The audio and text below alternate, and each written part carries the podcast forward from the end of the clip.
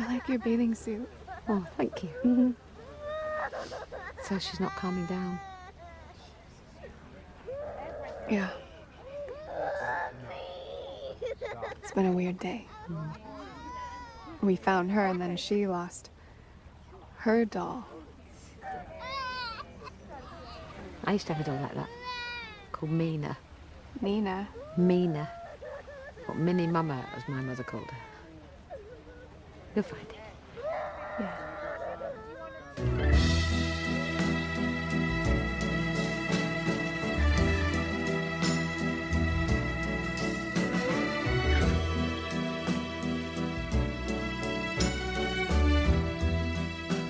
Estamos de regreso en Plano Secuencia, su podcast favorito de cine. Muchas gracias por sintonizarnos en lo que es ya el primer episodio, digamos, tal cual, propiamente dicho, ¿no? Tradicional de este año 2022. Yo soy Carlos Ochoa y se encuentra aquí el panel regular, como siempre, Anita Escárcega. ¿Cómo estás, Anita?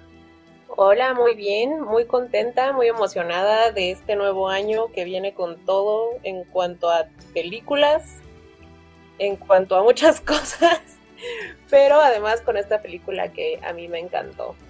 También está Andy Saucedo. ¿Cómo estás, Andrea? Hola, hola.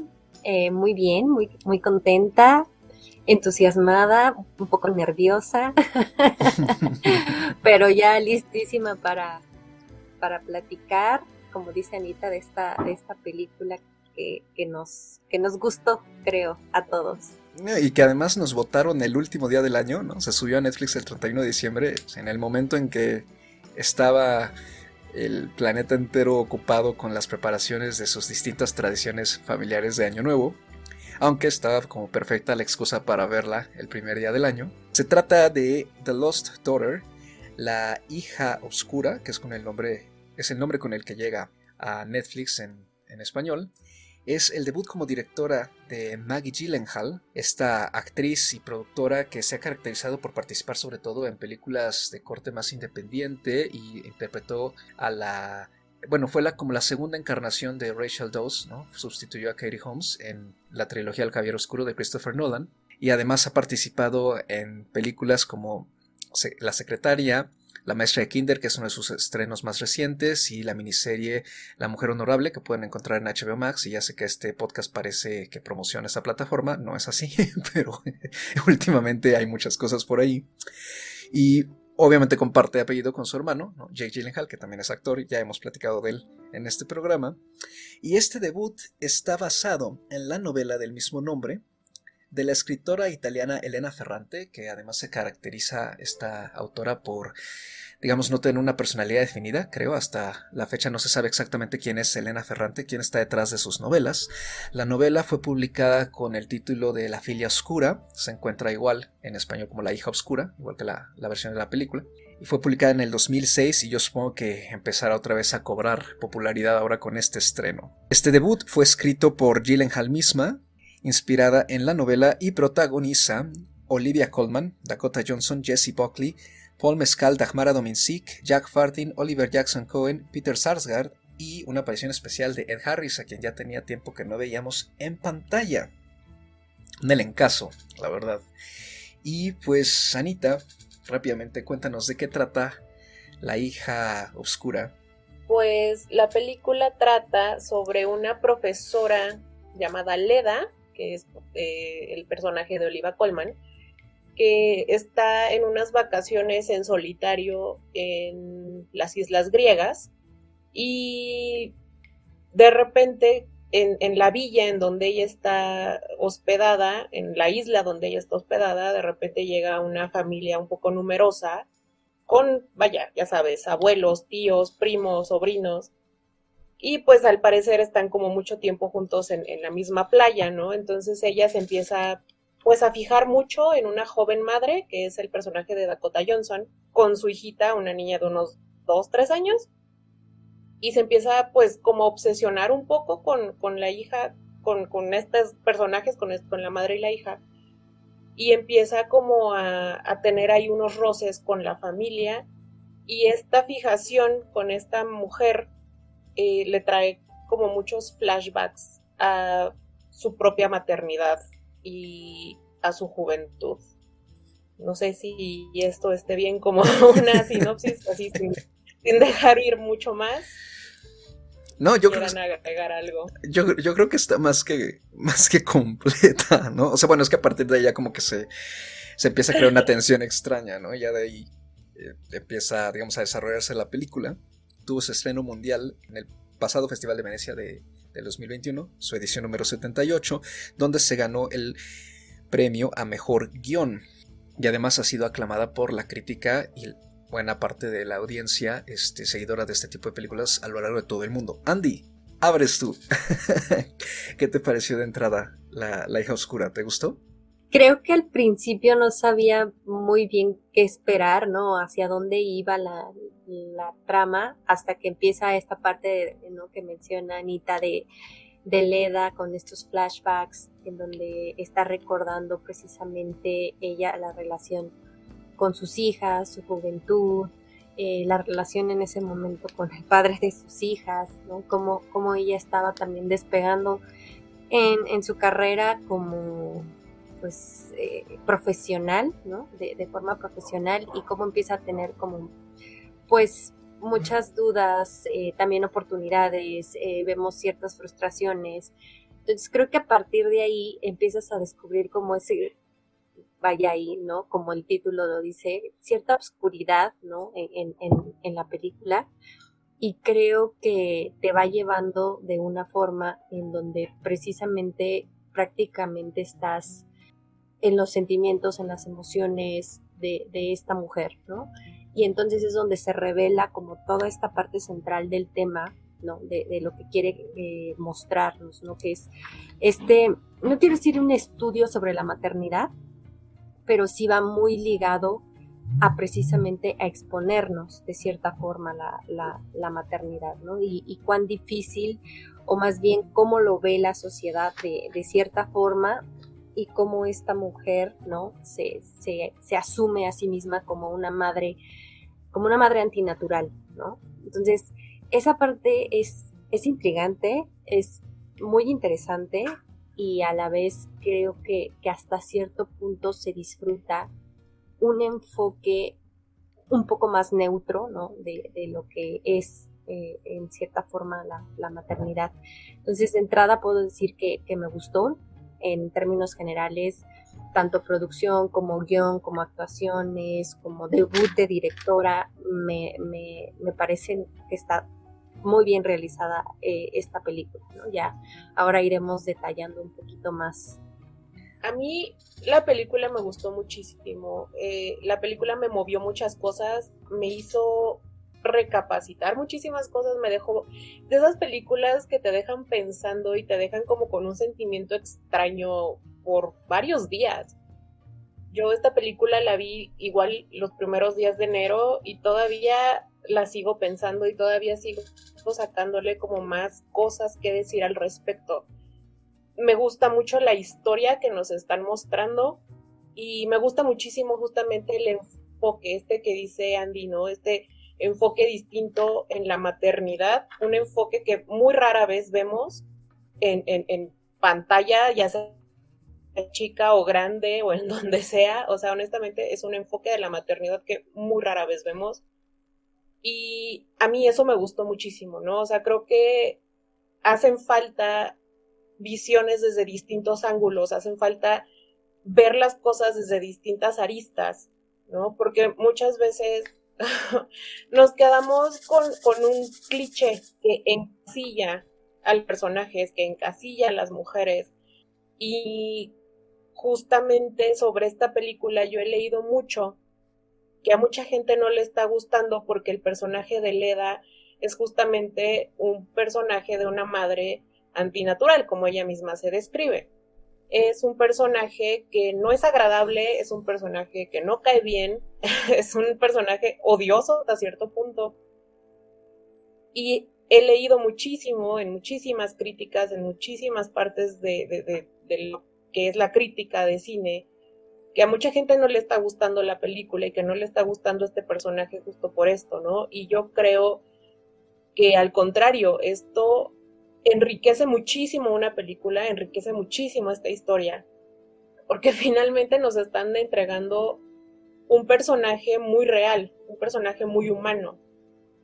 Y creo que es hasta cierto punto un tabú el mostrar a una madre antinatural, ¿no? O sea, el mostrar a una madre que no quiere ser madre, mostrar a una madre que no tiene la relación perfecta de comercial de detergente con sus hijos, ¿no? Entonces, creo que en parte es eso y en parte es la atmósfera general de la película que tiene como un algo muy incómodo. A lo largo de toda la película tú te sientes incómodo, te sientes como paranoico, perseguido de cierta manera, ¿no? O sea, por todos estos roces que Leda tiene en, Grecia, ¿no? O sea, no nada más con esta otra familia que pues, es medio extraña, sino en todos lados, ¿no? O sea, al parecer se pelea con mucha gente en, todos lados a donde va, ¿no? Ya sea una fiesta, ya sea el cine, en todos lados hay conflictos y ella está sola, ¿no? Entonces como que todo el tiempo sientes esta, una sensación extraña, ¿no? Una sensación de que algo malo le va a pasar. Entonces creo que en general no es una película muy fácil, ¿no? O sea, no es una película que sea muy amigable, es una película que sí te va a tener pues bastante incómodo a lo largo de toda su duración. Pero honestamente a mí eso me gustó muchísimo de la película porque finalmente no creo que sea nada sencillo, ¿no? O sea, como, como un realizador de, cine, el generar tantas emociones y tantos comentarios y tantas ideas que te vienen a la mente, ¿no? Con una película. Yo estoy muy de acuerdo, a mí también me, me gustó mucho. Creo que me gustó la historia, pero además me impresionó mucho el manejo que tiene Maggie Gyllenhaal detrás de la cámara. Me gustó mucho el control que tiene de su historia. La, conoce al derecho y al revés. Sabe perfectamente cómo manejar a su elenco.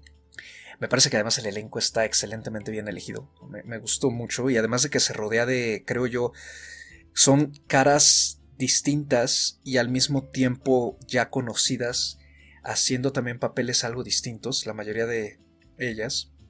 Pero cada miembro del elenco tiene como una sensibilidad muy particular para distintos matices de sus personajes y a todos les logra en general entregar un poquito de, desarrollo, incluso a los que parecen más secundarios. Entonces me gusta cómo cuida eso. Me gustó cómo fue hilando la historia en estas dos temporalidades, ¿no? entre los recuerdos del pasado de, Leda, ¿no? en, los que ella es interpretada por Jessie Buckley, que creo que hace un trabajo bastante padre.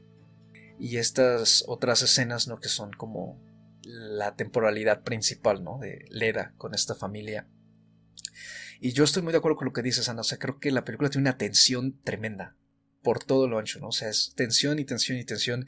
Hay tensión en su forma en cómo interactúa con los personajes, tensión en todas las relaciones a su alrededor, tensión en su pasado, tensión en ese momento. Y siempre sí, está, está esa sensación de que algo va a salir mal, de que va a pasar algo malo y todo eso como que lo va cargando ella consigo en distintas escenas, ¿no? Además de que también hay como muchos augurios que ella se topa y que creo que Gyllenhaal hace un buen trabajo en presentarlos de forma muy visual, que se te quedan grabados en la mente, a pesar de que luego son cosas que no van a regresar tal cual o que no quizá no importan tanto, pero es para fomentar esa sensación, ¿no? Como por ejemplo la fruta podrida en la villa en la que ella se está hospedando o el simple augurio, por ejemplo, de que en lo que se iba a ser unas vacaciones tranquilas, de repente se ven invadidas por esta familia ruidosa que al mismo tiempo es como medio... tiene unos modales poco refinados, ¿no?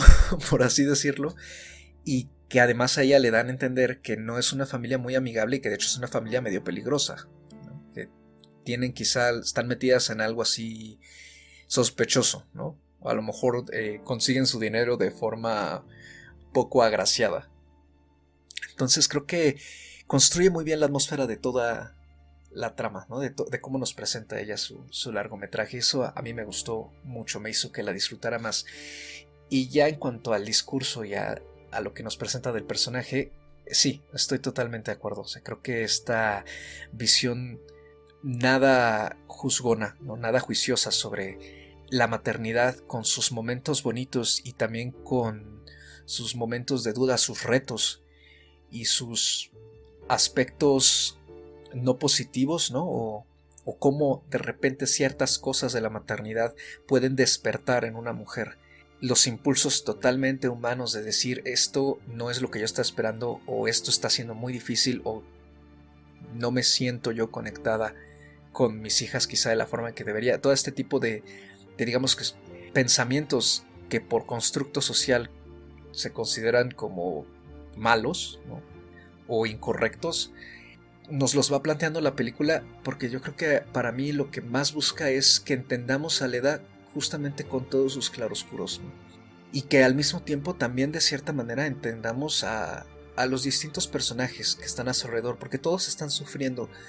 De alguna forma la ausencia de alguien más o el haberse ausentado de alguien, ¿no? Entonces sí, me, gustó mucho en general. Eh, el trabajo, yo creo actoral es algo que a mí me, me encantó y entiendo que está dando mucho de qué hablar, sobre todo porque es como muy poco convencional en su trama, ¿no? Además de que su punto de conflicto yo es, es eh, dices Anita, ¿no? Que tú has visto como comentarios poco favorables en general de, por parte de, digamos, la audiencia, a veces en, las redes.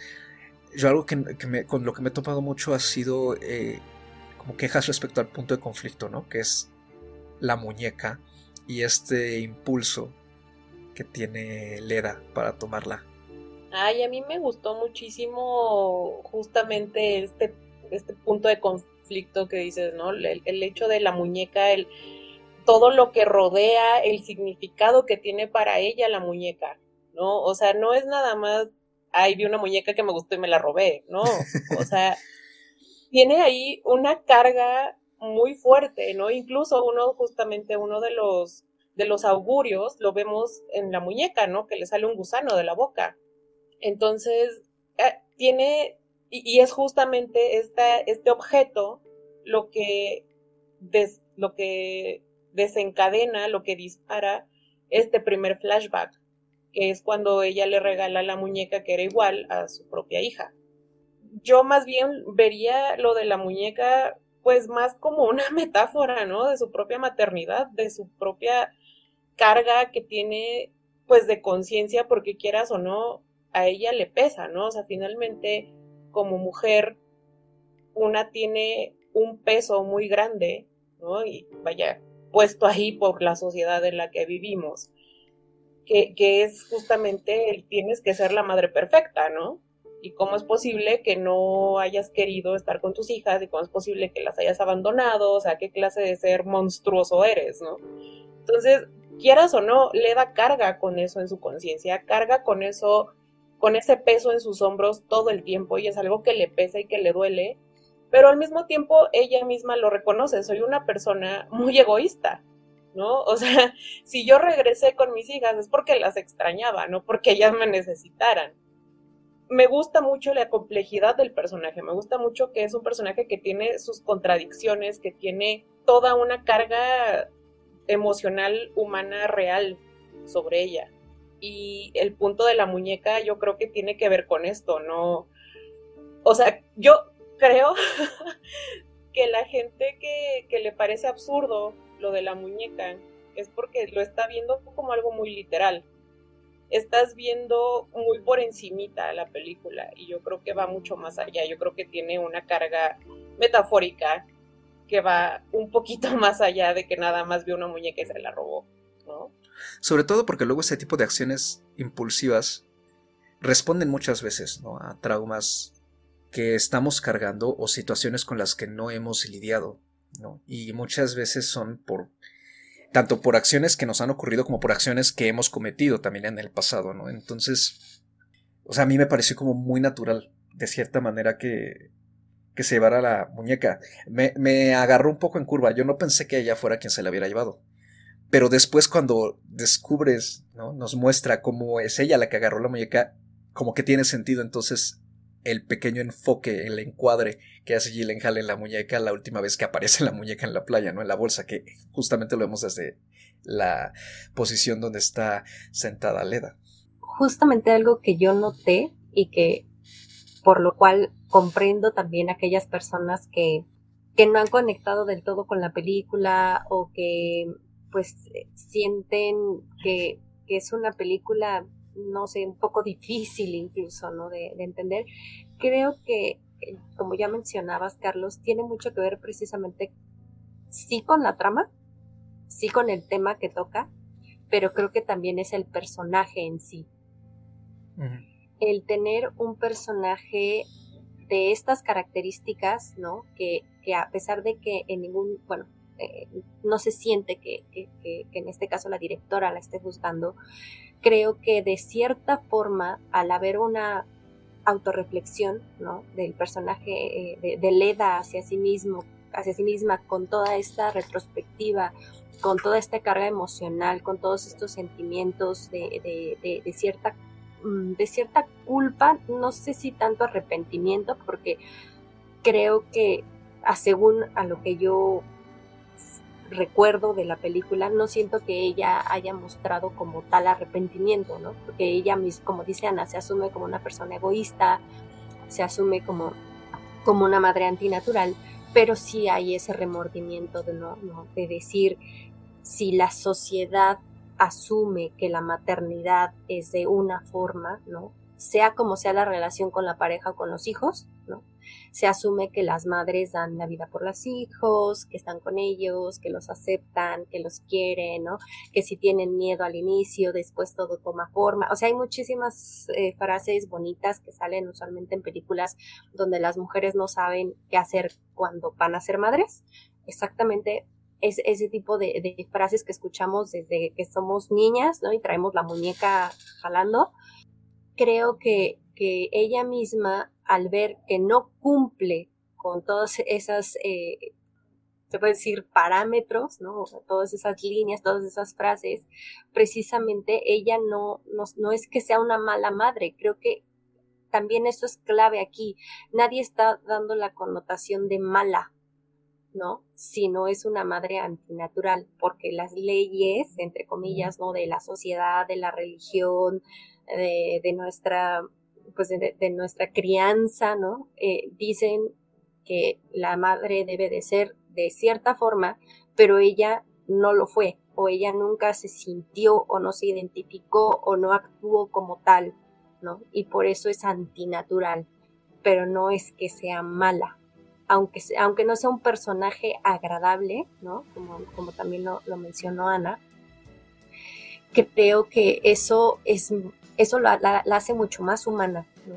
Entonces creo que, que, el tema de la muñeca en particular toma relevancia por eso. Es, y algo que ustedes ya mencionaban, muchas veces hay cosas que detonan, ¿no?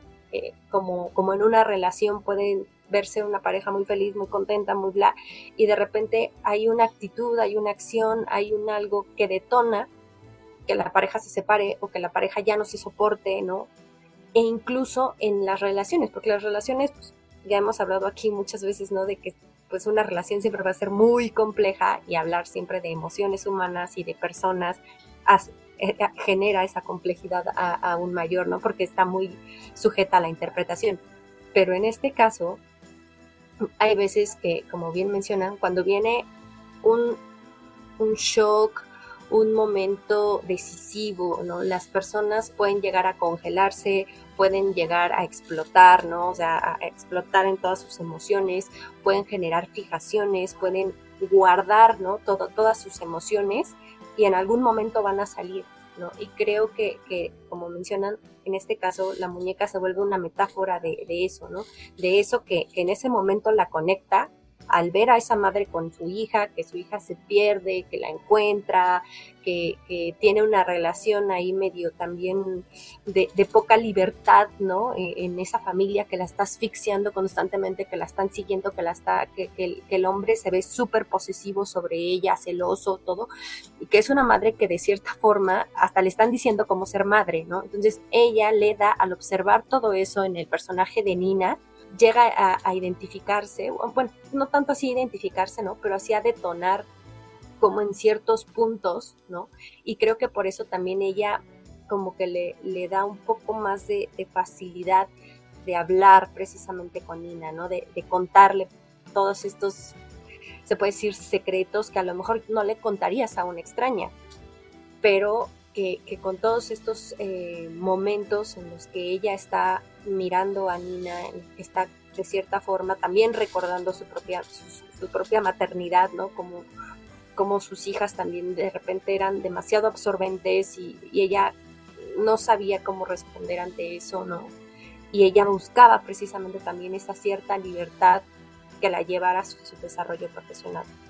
Me gusta mucho lo que hablas ahorita sobre esto de, de las presiones y además esto de la idea de ser una mala madre, porque es justamente algo que se está viendo mucho en varias notas eh, bastante desencaminadas respecto al trato de la película, ¿no? Ya hace rato nos topamos una. Y, no solo eso, sino también me hiciste pensar en todas estas...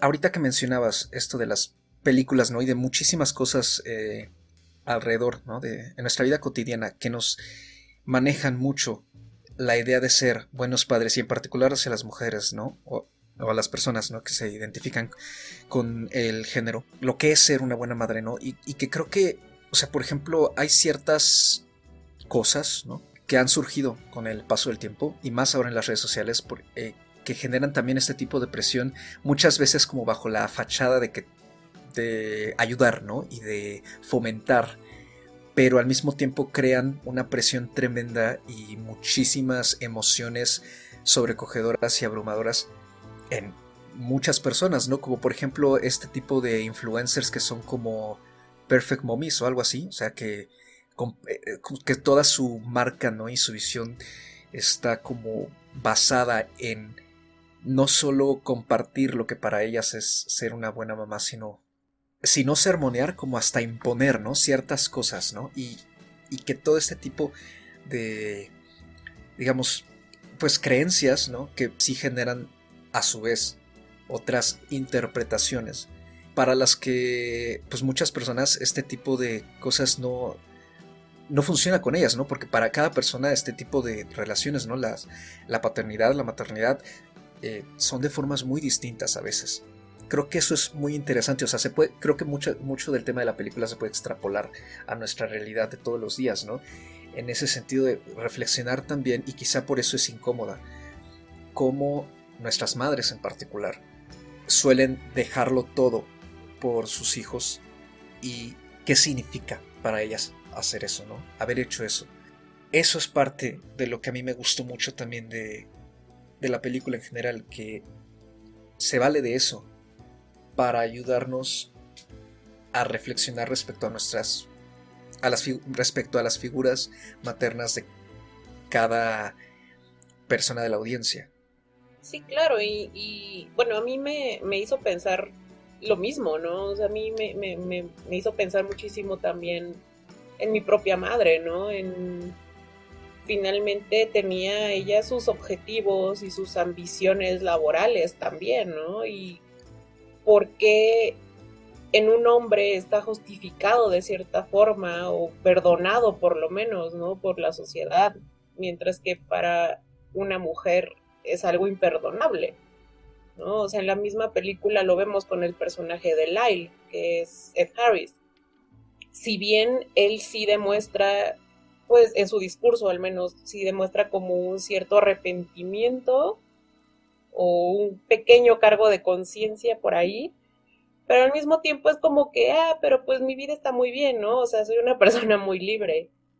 Mientras que el personaje de Leda parece bastante atormentado, a pesar de que ella decide irse y decide tener esta vida más libre. De todos modos, hay, hay ahí un algo que la está atormentando, mientras que pareciera que a la contraparte masculina no. Entonces también me, hizo pensar mucho en eso, ¿no? En cómo es que eh, hasta en eso hay una división, ¿no? En, cómo se ve a, las mujeres y a los hombres finalmente en una sociedad. No sé, o sea, creo que la película en general habla mucho de eso, no nada más de lo que implica este análisis de la maternidad o este enfoque diferente de la maternidad, sino en general de ser mujer, ¿no? De ser una mujer sola de cierta edad que decide irse de vacaciones sola, por ejemplo, ¿no? Porque también es algo que se aborda en la película. Y creo que parte de, esta sensación que de repente que, les mencionaba, que tenemos como a lo largo de toda la película, también tiene un poco que ver con esto, ¿no? Porque hay como muchos elementos a lo largo de la película que nos hacen parecer que ella está en peligro, ¿no? O sea, parece que alguien la está vigilando, parece que alguien la está siguiendo en la calle, parece que alguien se metió a su casa, o sea, de repente hay como muchas cosas eh, a lo largo de la película, hay muchos elementos a lo largo de la película que nos hacen estar como pues alterados, ¿no? O preocupados por lo menos por lo que le puede pasar a Leda. Y creo que tiene mucho que ver con eso también, ¿no? O sea, no es nada más el hecho de que es una madre antinatural, sino que es una mujer que está sola, que tiene cierta edad, que tomó ciertas decisiones a lo largo de su vida, que pues a lo mejor para la sociedad en general están mal vistas, ¿no? Y que es también como la contraparte o como lo opuesto a lo que ella está viendo en esta otra familia que llega a la playa, ¿no? Porque eso, esta otra familia que llega a la playa, además, pues sí tiene esos roles femeninos y masculinos como muy engarzados a la antigua, ¿no? O sea, el personaje de Dakota Johnson es una mujer que además está vigilada todo el tiempo por el marido, parece que vive ahí una situación pues violenta con él, entonces pues es como, como esta otra cara de la moneda, ¿no? Porque finalmente, a pesar de que son mujeres muy distintas, que tomaron decisiones en su vida muy distintas,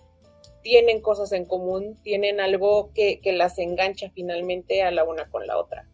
Fíjate que algo que mencionabas, Anita, de las relaciones precisamente y de también de cómo se ve bien distinto este tipo de, de acciones entre los hombres y las mujeres que claramente y lo hemos mencionado aquí, la mayoría de las cosas que hacen los hombres cuando las hacen las mujeres se ven peor las mujeres que los hombres, ¿no? O son más juzgadas o son más señaladas, incluso entre las mismas mujeres.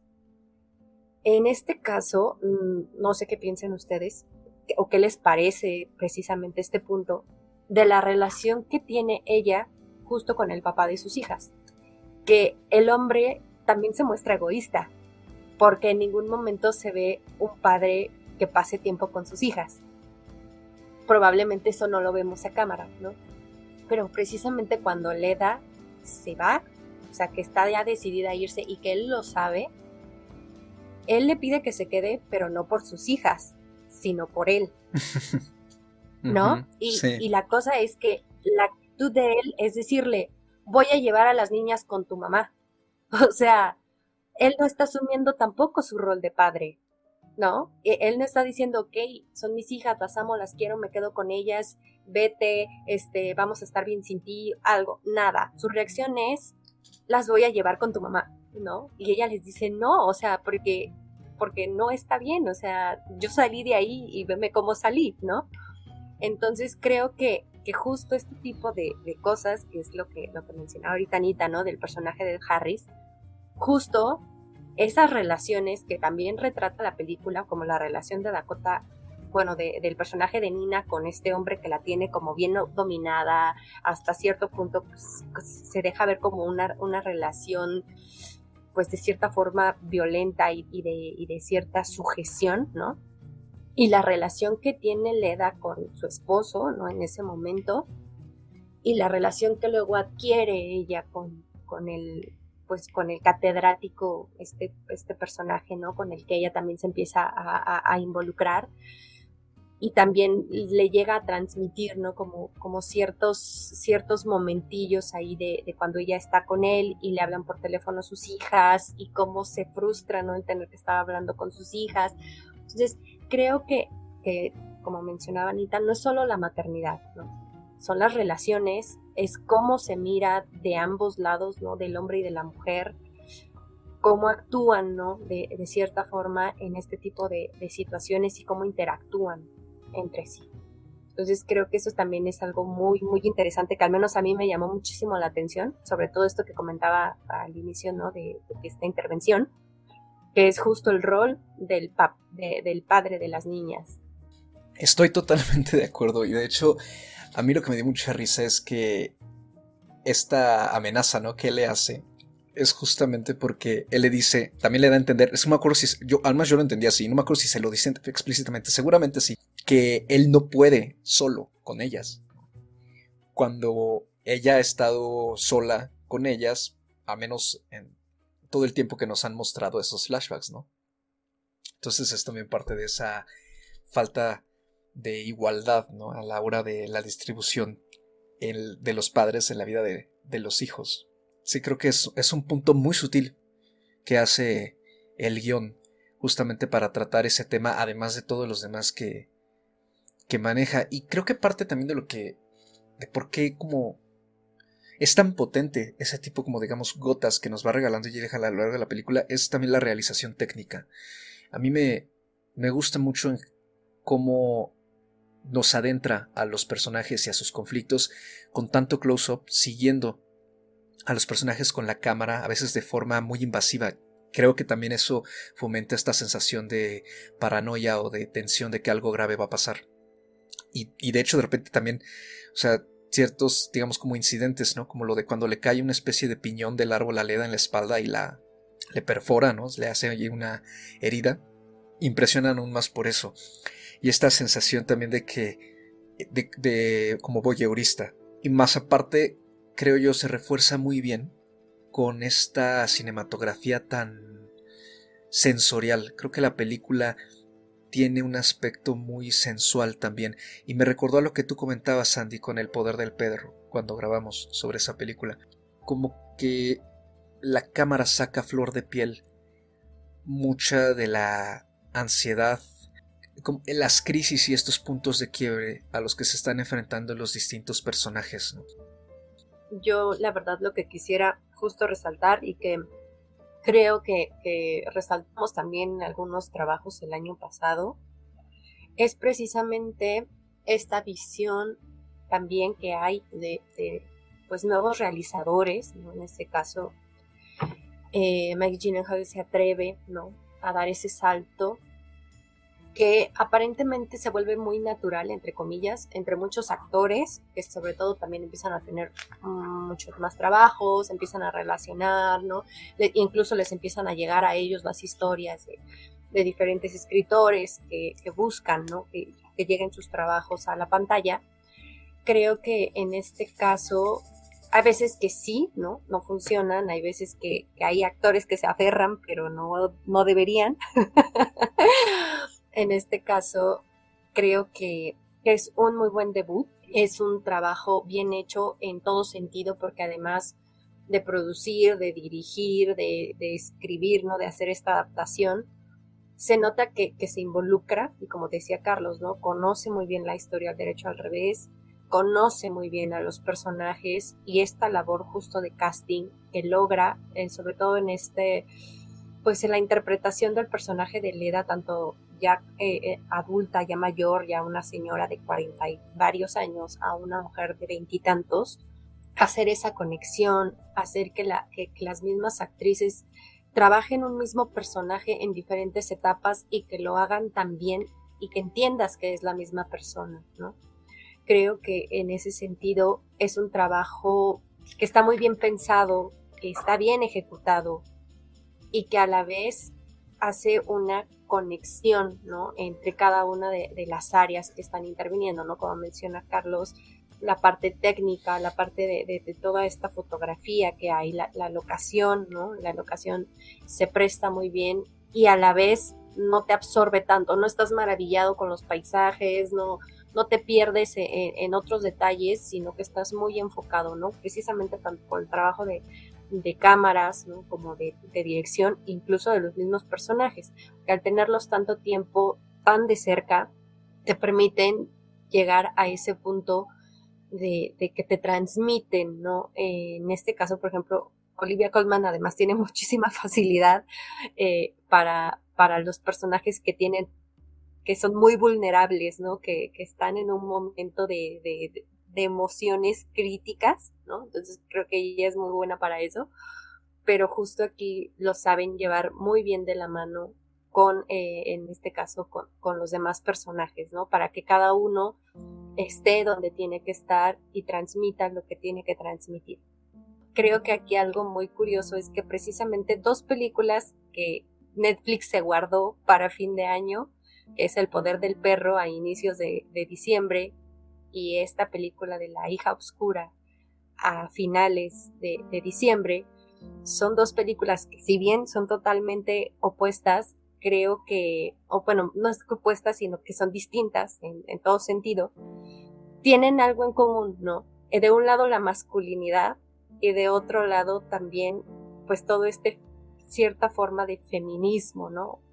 Tocan temas que son difíciles, que son incómodos, que inquietan a la sociedad, pero que terminaron siendo dos, dos películas dirigidas por mujeres además, que tienen una profundidad de emociones y de sensaciones muy interesantes. Entonces, eh, en ese sentido estoy contenta, estoy este, emocionada, ¿no? Porque cosas así ocurran y a la vez, pues sí, ¿no? Resaltar precisamente que, que hay veces que es necesario y que es muy oportuno tocar este tipo de temas y tocarlos de esta forma en específico. Tú, Anita, ¿con qué te gustaría concluir sobre La hija oscura? Yo me quedo con un muy buen sabor de boca para hacer una ópera prima de una actriz, productora, slash directora.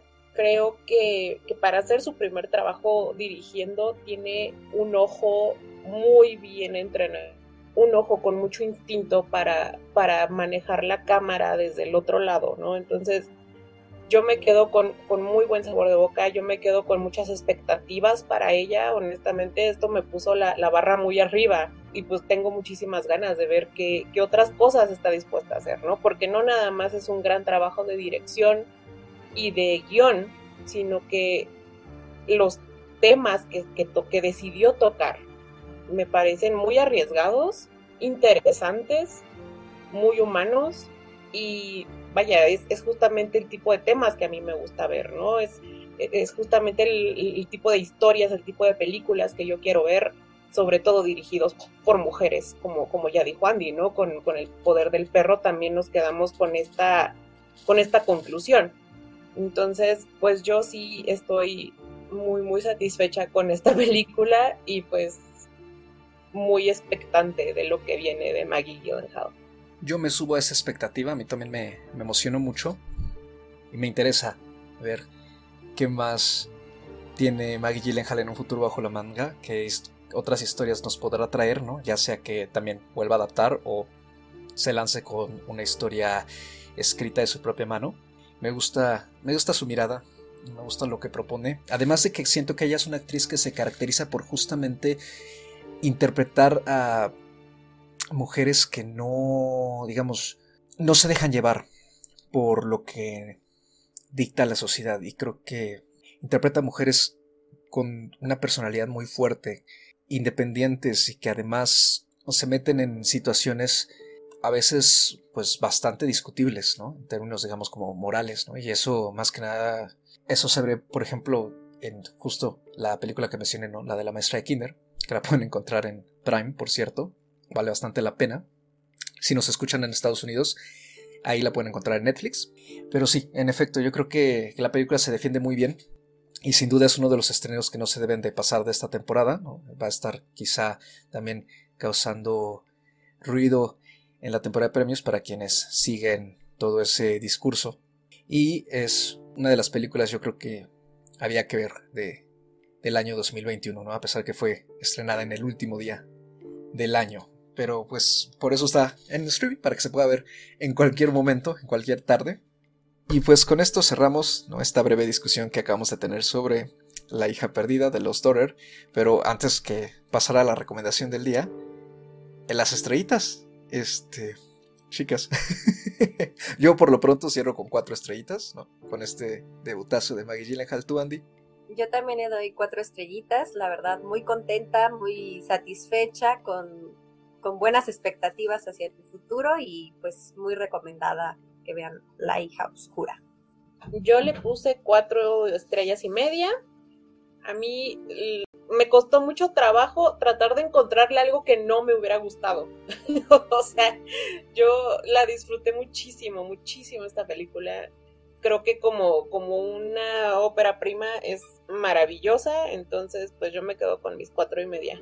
Toca la recomendación de este episodio, la primera recomendación del año, que en, esta ocasión la traigo yo y también tiene que ver hasta eso con, con el tema de la maternidad, ¿no? Y sus diferentes aristas y también sobre los traumas que puede cargar una persona, en este caso una mujer, una, una hija, respecto a cómo fue tratada por su madre. En Sharp Objects, esta miniserie que pueden encontrar en HBO Max y pueden también conseguirla de forma física, en Blu-ray o DVD. Este proyecto protagonizado por Amy Adams, Patricia Clarkson y Eliza Scanlon, de hace ya tres años, una miniserie basada en la novela de Gillian Flynn, que es la autora de Perdida, de Gone Girl. Y quise no solo recomendar esta miniserie de ocho capítulos que me, parece que es tremenda. Amy Adams hace para mí la mejor actuación de su carrera, ¿no? Sobre una periodista que carga varios traumas emocionales de su infancia y en particular de, de su madre, que se ve obligada a regresar a su caluroso pueblo natal en el sur de Estados Unidos tras después de que le encargan investigar la muerte de dos jovencitas, de dos adolescentes que parecen demostrar evidencia de haber sido asesinadas por la misma persona. Y pues regresar a su pueblo significa quedarse con su madre y volver, como digamos, a meterse a la cloaca familiar de la que ella ha buscado salirse por tantos años. Quise no solo traer esta producción a colación en este episodio por el tema, sino también porque fue dirigida por Jean-Marc Vallée, este director canadiense que nos entregó, aparte de esto, nos entregó Wild y nos entregó Dallas Buyers Club y un sinfín de producciones más que desgraciadamente falleció poco después de Navidad, en lo que ha sido una de las muertes pues, más sorpresivas de los últimos días, que ha habido varias en Hollywood, pero esta, este fallecimiento pues sí tomó por sorpresa sobre todo a quienes hemos seguido sus producciones y sus series con mucho anhelo y con mucha anticipación. Entonces, si pueden echarle un ojo a su trabajo en general y si no a esta miniserie que mencioné de Sharp Objects, Heridas Abiertas, pues creo que se van a llevar una grata sorpresa y pues es una buena oportunidad para conocer el talento de este director, que desafortunadamente se fue demasiado pronto. Con eso creo que ya podemos ahora sí cerrar. ¿Dónde nos pueden encontrar, Anita? A mí me pueden encontrar en Twitter o en Instagram como animal celuloide. Ya saben que yo diario estoy ahí metida, yo no tengo nada más que hacer, entonces cualquier pues pregunta, duda, sugerencia, lo que quieran, ahí me encuentran. A mí me pueden encontrar igual Twitter o Instagram como arroba Andrea Ahí comparto algunas cositas, pero si gustan eh, mandar algún comentario, una sugerencia o algún desacuerdo, también ahí lo, lo escuchamos y lo recibimos y pues siempre con el agradecimiento de, de que nos escuchen en estas charlas cinéfilas que tenemos. Y a mí me pueden encontrar en Twitter como arroba Mr. Carlos Ochoa, MR, Carlos el 8 en dígito y una A minúscula. Ya saben, ahí lo mismo que Ana, cualquier duda, comentario, sugerencia será bienvenido o bloqueado según sea el caso.